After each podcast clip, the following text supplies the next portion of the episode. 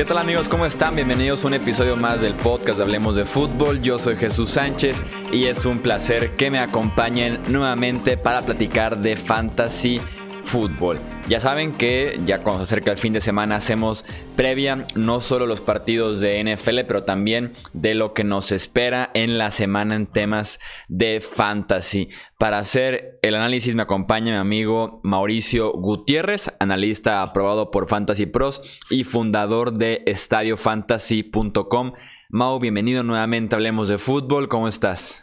¿Qué tal, Chuy? Muy bien, muchas gracias. Listos para hablar del panorama que nos espera para algunos jugadores en semana 6, algunos con enfrentamientos favorables, otros como siempre no tanto.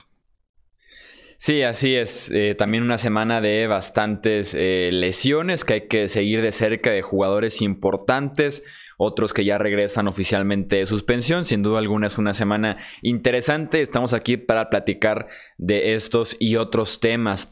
Eh, tenemos como siempre la dinámica de las cinco predicciones de esta semana en Fantasy. Eh, nos arrancamos con la primera, Mau. Kyler Murray, coreback de los Cardinals, creo que termina con más puntos fantasy que Patrick Mahomes. Y eso ya es mucho que decir. Digo, Pat Mahomes ha decepcionado en las últimas dos semanas. Creo que tiene un enfrentamiento favorable eh, en esta semana 6 enfrentando a Houston, pero creo que Kyler Murray tiene un enfrentamiento aún más favorable eh, junto con Garner Minshew. Estos dos corebacks son los únicos que tienen al menos 15 puntos fantasy en cada uno de sus duelos de esta temporada. Por fin vimos que Kyler Murray pudo soltar las piernas, terminó con 93 yardas por tierra, 253 por aire y un touchdown en total la semana pasada. Si bien son números espectaculares, y la realidad es que me ha quedado a deber un poco en general esta ofensiva de Cliff Kingsbury. Al final de cuentas, con lo poco o mucho que tienen, a este señor y al novato le han le ha alcanzado para seguir siendo un top 12 recurrente cada semana y contra los Falcons me parece que su techo es altísimo. Solo los Dolphins han permitido en promedio más puntos fantasy a corebacks en estas primeras cinco semanas, así que los Falcons lucen como un enfrentamiento inmejorable para que Kyler Murray tenga el mejor juego de su carrera. Sí, así es. Ese partido pinta bien para los corebacks, tanto Kyler Murray como eh, Matt Ryan, defensivas que sin duda alguna no, han estado rindiendo bien, y Murray que poco a poco lo hemos visto más involucrado también en el juego por tierra, que tal vez en ese primer eh, dos, tres semanas de temporada eh, estuvieron pasando mucho la bola y utilizándolo prácticamente nada por tierra. Llevamos ya dos semanas en las que no solo tiene eh, acarreos por escapar de la presión, sino también ya acarreos diseñados exactamente. Entonces ya empieza a sumar también Murray en ese sentido por tierra. Y de hecho, Chuy en los dos juegos que ha tenido al menos ocho acarreos, en ambos ha podido producir al menos 20 puntos fantasy. Así que es un plus. Yo esperaría ver correr a Kyler Murray bastante, sobre todo si se da el caso que David Johnson esté inactivo. No entrenó ni martes ni miércoles, perdón, ni miércoles ni jueves. Habrá que ver eh, el viernes si practica para determinar la disponibilidad de, David Johnson y tener en la mira, obviamente, también a Chase Edmonds. Interesante partido en fantasy es Atlanta contra Arizona. Vamos con la segunda predicción. La segunda predicción es eh, ya de, de, running backs. Creo que Kerrion Johnson tiene un enfrentamiento en el papel favorable contra Green Bay que le va a dar para colarse entre los ocho mejores. Viene de una semana de descanso y no hay que olvidar que previo a eso, en la semana 4, ya fue utilizado como caballo de batalla. Estuvo en 54 de 77 snaps para participar en un casi 75%. Estuvo, tuvo el 74% de los toques totales con 26 acarreos y dos recepciones. Así que me parece que esta utilización está a la par de corredores como Alvin Camara, como Le'Veon Bell. Bueno, quizá bajito de Le'Veon Bell, porque si lo de Le'Veon Bell llega a ser ridículo, pero la realidad es que viene de conseguir su primera semana de 100 yardas y está promediando 20 toques por juego. Para ponerlo un poco en contexto, promedia 0.64 puntos fantasy por oportunidad o por toque, como lo quieran ver. Y son números muy similares a los que están promediando corredores muy redituables en fantasy como Chris Carson y Marlon Mack. Y además, la defensa de los Packers, Chuy, permite muchas yardas por tierra, como que está diseñada esta defensa para permitir esas yardas terrestres, previniendo eh, el juego aéreo y de jugadas profundas, ¿no? Sí, esa defensiva de Green Bay que hace dos semanas permitió 150 yardas al juego por tierra de Filadelfia, un par de anotaciones. Y la semana pasada se pusieron arriba muy pronto eh, y obviamente Dallas se tiene que alejar del juego por tierra, pero Elliot promedia 5.3 yardas por acarreo, entonces no deja de ser una buena semana, tiene un touchdown también por ahí, entonces sí, eh, me gusta este pronóstico de, de Kerrion Johnson teniendo un buen lunes por la noche, que además pinta bien ese, ese partido de Monday Night entre Green Bay y eh, Detroit. vamos con la tercera predicción. La tercera también es con un corredor, pero aquí hay que estar prevenidos. Aquí es de estos raros casos que el volumen no siempre reditúa en fantasy fútbol. Me estoy refiriendo a James Conner de Steelers enfrentando a los Chargers.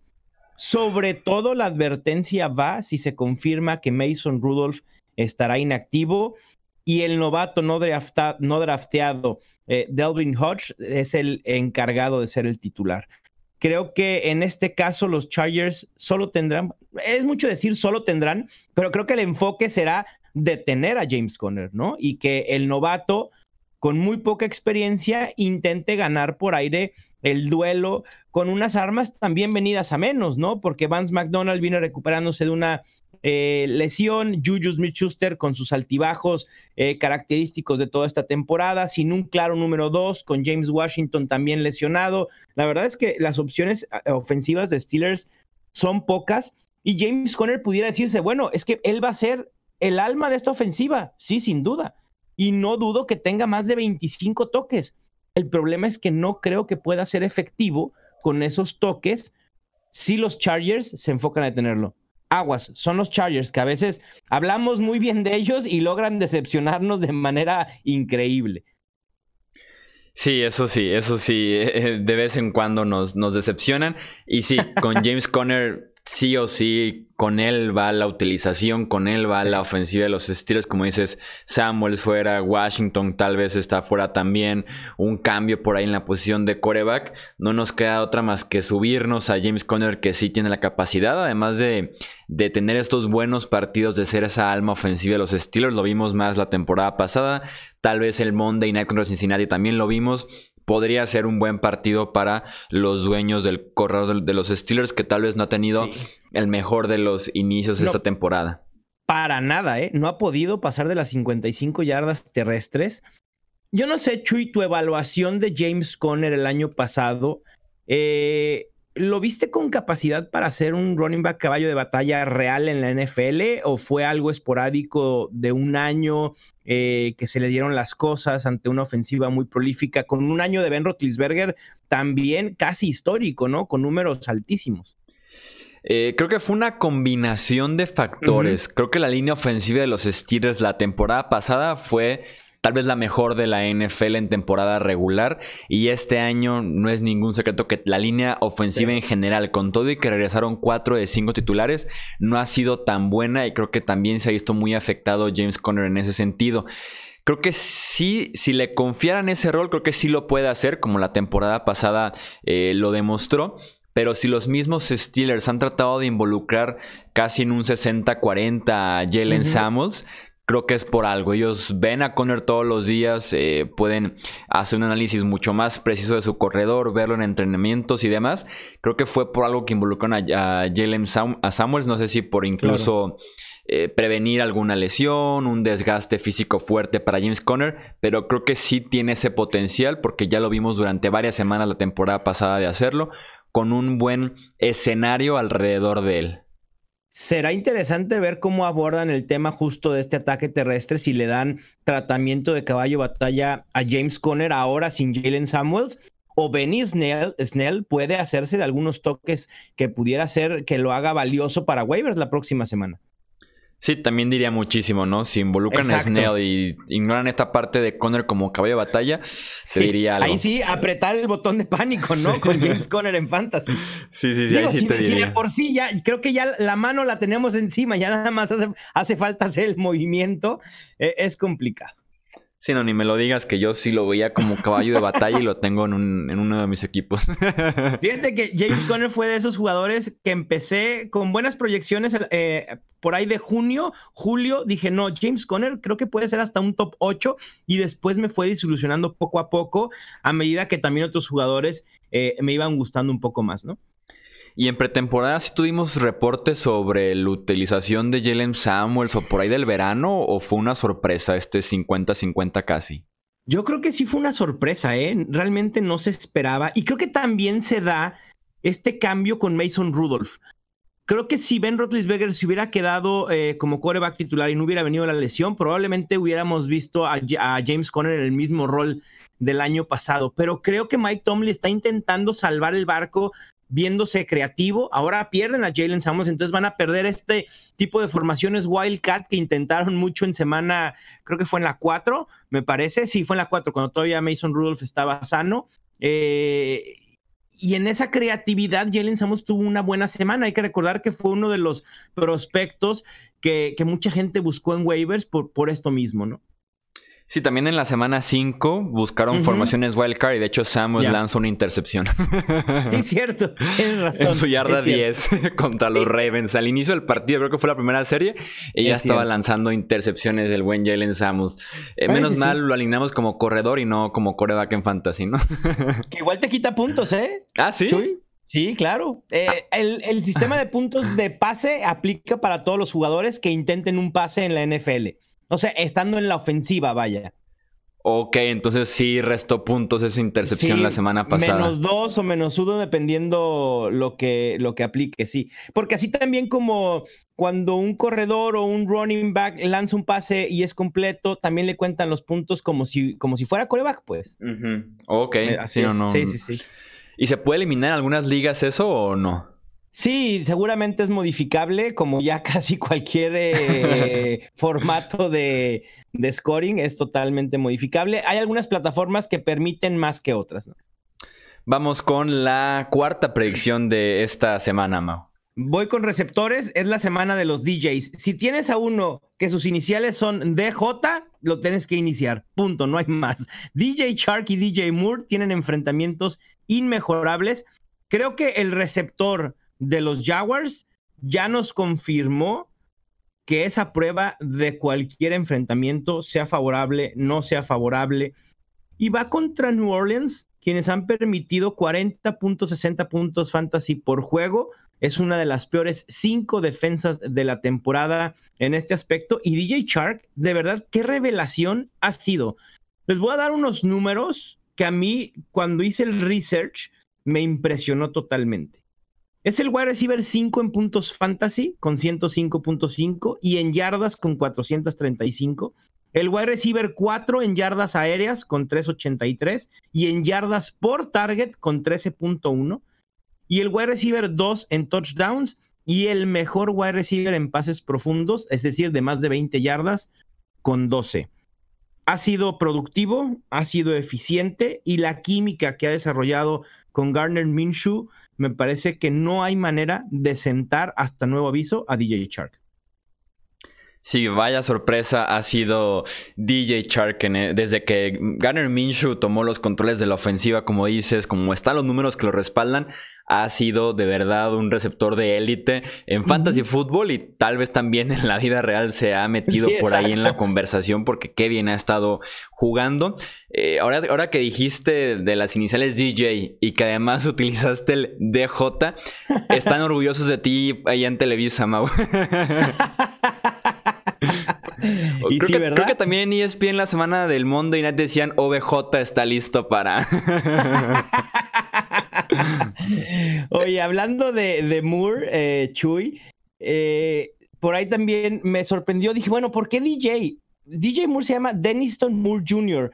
yo no sabía que la J normalmente en los en aquellos que se ponen la inicial de, eh, DJ o MJ, la J es por Junior y la, realidad es que no mm. lo sabía. Digo, no tiene nada que ver con fantasy, pero bueno, es una anotación ahí marginal.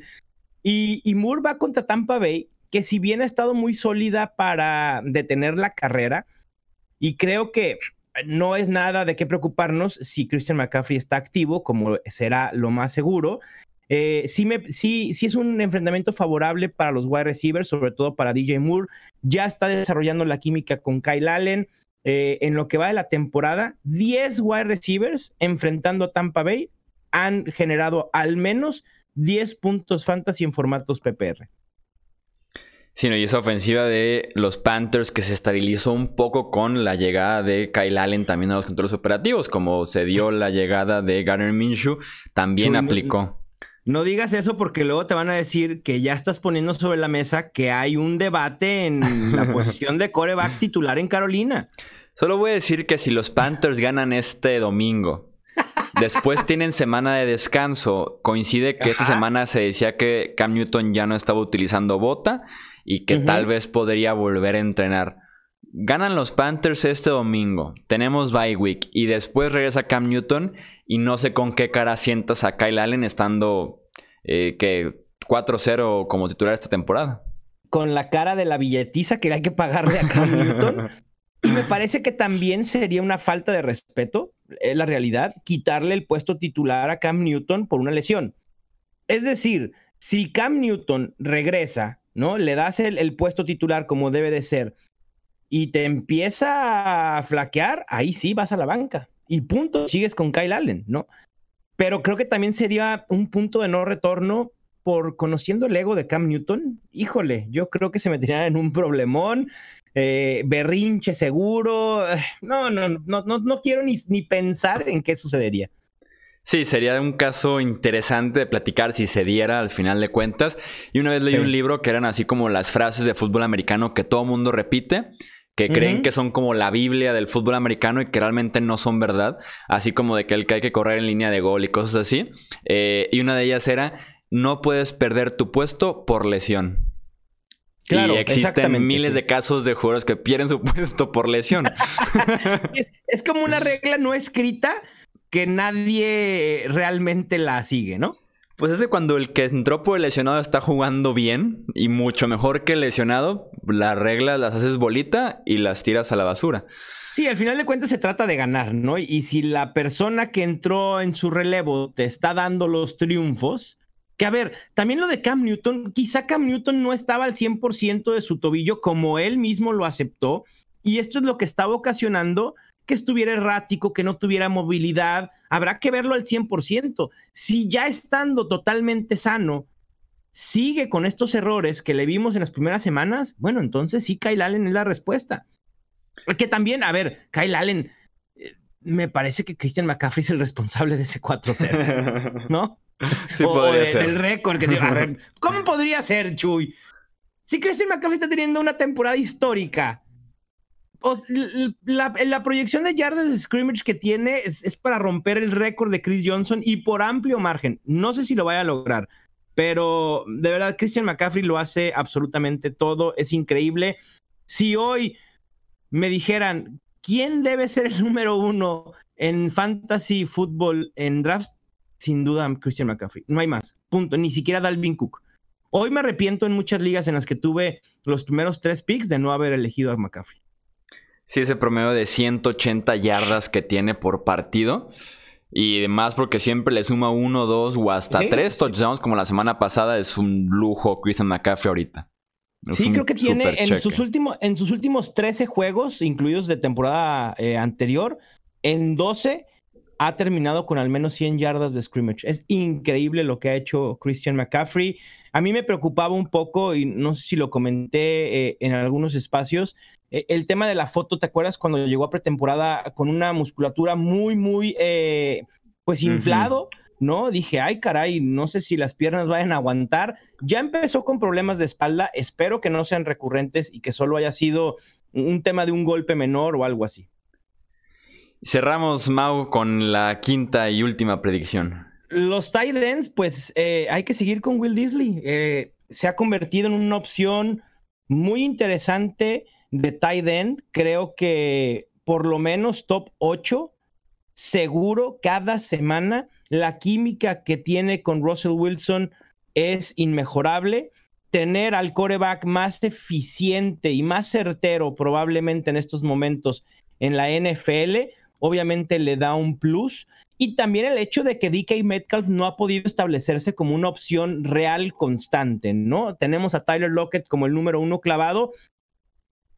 La verdad es que ha funcionado muy bien. Creo que era el tight end que le hacía falta esta ofensiva, a pesar de que siguen pasando poco y que sigue siendo una ofensiva muy enfocada en correr, las oportunidades para Will Disley ahí están y ya no depende de los touchdowns. Ya son cuatro juegos en los que tiene al menos cuatro recepciones y al menos 50 yardas. Y en formatos PPR son cuatro semanas generando al menos 13 puntos fantasy.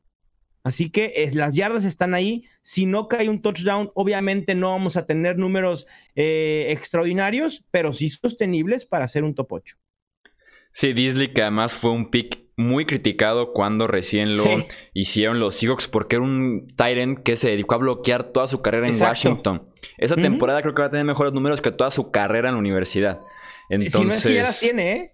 Sí, creo, que escuché que ya había superado. Sí, no lo dudes. Ahorita lo puedo buscar, pero este, no lo dudes que sí.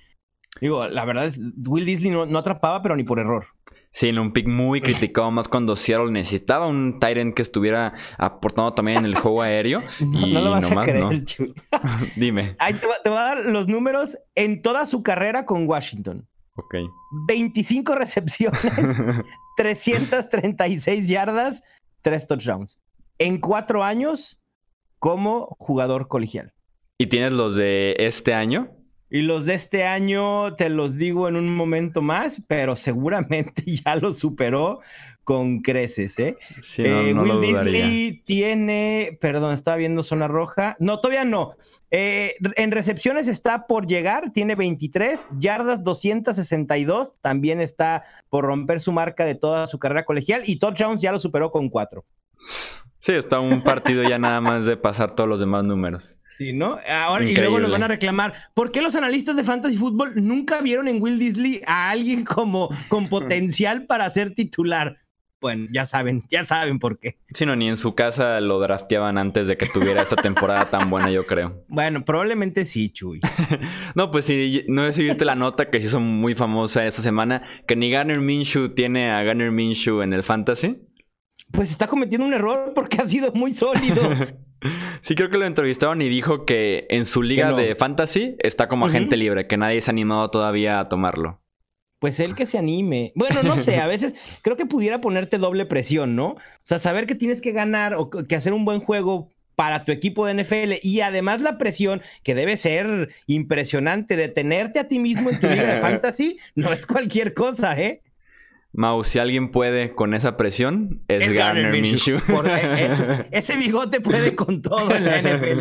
Me queda totalmente claro. Qué boom mercadológico ha sido Garner Minshew. Eh, yo no sé si alguien había generado tantos memes como él y, tanta este, pues cuestión mediática, ¿no? Creo que a lo mejor desde Team Tebow no veíamos a alguien tan mediático en la posición de coreback.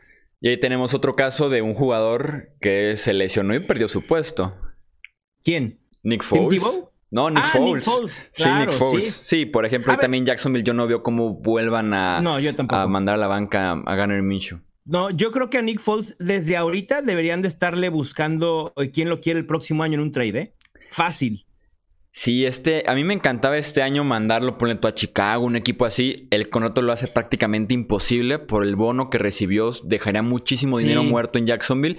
Pero sí, el próximo año me suena a que si sigue la Minshumanía, suena perfectamente a que Foles va a ser cambiado barato, pero cambiado sí o sí a un equipo que por ahí esté buscando coreback eh, para el presente.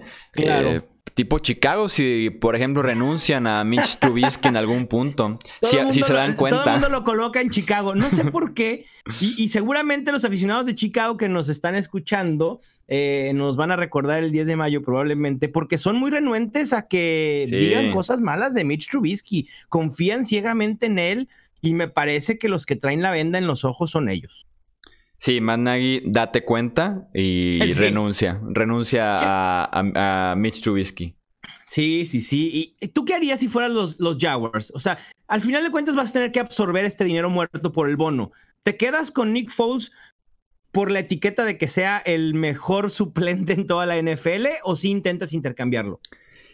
Si hubiera manera de intercambiarlo, de, recibir algo a cambio de yo quedarme con todo este dinero y claro, por obtener el talento de Nick Foles, yo sí lo cambiaría.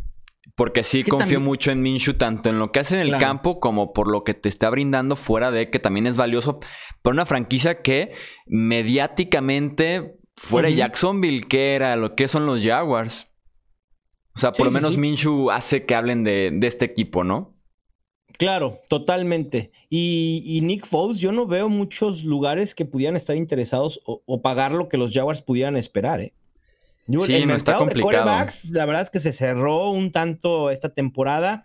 A lo mejor Washington incluso pudiera ser, eh, pero también le van a dar la espalda a Dwayne Haskins. Tal vez las opciones que podrían ser que se abren hasta final de año es Tampa Bay y Tennessee, con James Winston y Marcus Mariota. Mm, pudiera ser. Eh, que son agentes libres. Eh, si renuncian ya a esos proyectos, en una de esas podría tener un lugar Nick Foles en Tennessee o en Tampa Bay, pero.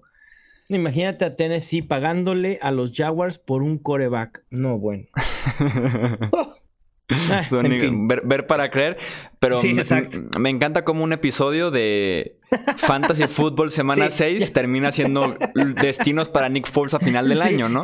Bueno, estamos previendo el valor fantasy de Nick Foles para el 2020. Hay mucha gente que lo tiene en sus ligas Dynasty, Chuy. Exacto, esto también es previa de Dynasty para el próximo año. Exactamente.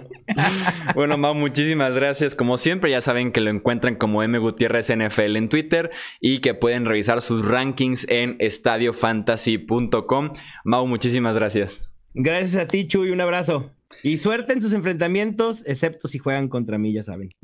Ya saben también que nos pueden encontrar en Twitter, Facebook e Instagram como Hablemos de Fútbol, el canal de YouTube y claro, eh, suscribirse, dejarnos un buen review de este podcast. Yo soy Jesús Sánchez y nos escuchamos en el próximo episodio. Hasta luego.